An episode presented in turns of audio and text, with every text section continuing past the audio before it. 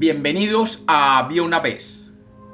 Hoy continuamos con la segunda parte del cuento Una canción de Navidad de Charles Dickens. Bienvenidos de nuevo a Había una vez. Espero que lo disfruten.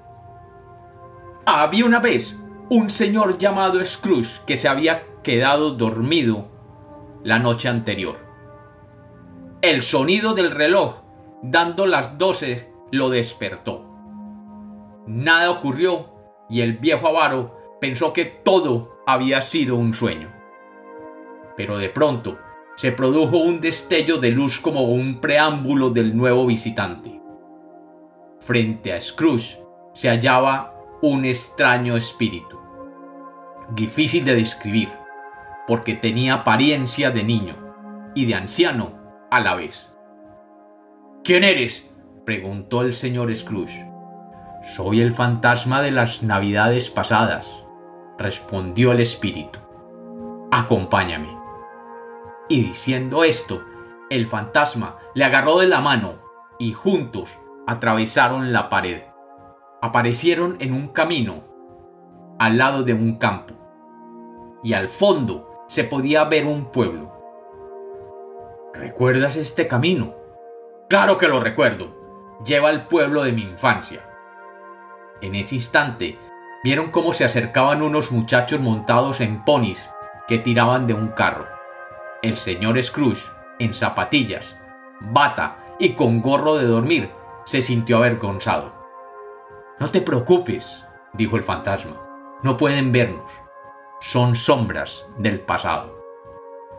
Continuaron caminando hasta llegar a la escuela. Allí, en una sencilla aula, había un único niño, olvidado. Scrooge no pudo evitar un sollozo al contemplar a aquel niño triste y solitario. Ese, ese soy yo. Veamos otra Navidad, dijo el espíritu.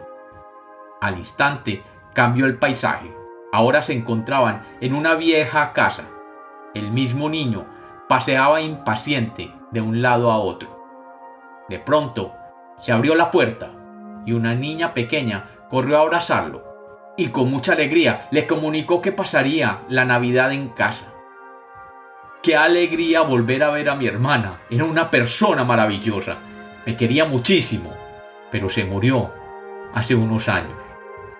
Creo incluso que dejó hijos. Uno, recordó el fantasma, tu sobrino.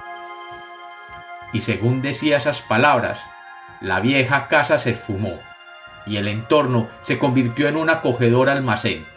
Allí, el dueño hablaba alegremente con sus dos empleados. Pero si es el señor Fressig, exclamó con entusiasmo Scrooge. Y Dick, Dick Wilkins. Y ese, ese soy yo. El señor Scrooge recordaba perfectamente aquel día. Era víspera de Navidad y el señor Festi animaba a sus dos aprendices, loco de contento, a echar el cierre cuanto antes y marcharse a casa a celebrar la Nochebuena con sus familias. Ante esa visión del pasado, el corazón del señor Scrooge se ablandó y deseó tener adelante a su empleado, Bob Cratchit, para decirle unas amables palabras. De nuevo, el escenario cambió. Ahora se hallaban en un bonito salón, como si se viera reflejado en un espejo del pasado. Allí estaba un joven y apuesto Scrooge, junto a una bella muchacha que con lágrimas en los ojos se despedía de él para siempre. Oh, su bella amada. Le abandonaba porque ya no era el Scrooge alegre que conoció cuando ambos eran pobres y felices. La muchacha le recriminaba haberse convertido en un avaro, le reprochaba que lo único que le importaba era el dinero. Lo que antes era amor y felicidad se había convertido en tristeza. Por eso se iba y lo abandonaba. No me enseñes más, espíritu, no me enseñes más. Pero el espíritu no le hizo caso y le mostró a esa misma joven frente a una chimenea. Tenía en brazos a una niña preciosa que reía y balbuceaba llamando a su papá. Cuando Scrooge se dio cuenta de que, si no hubiera sido tan egoísta, él podría haber sido el padre de una niña tan maravillosa como esa, no pudo aguantar más y gritó No puedo más. Sácame de aquí. Y como los cuentos nacieron para ser contados, esta es la segunda parte del cuento, una canción de Navidad, de Había una vez.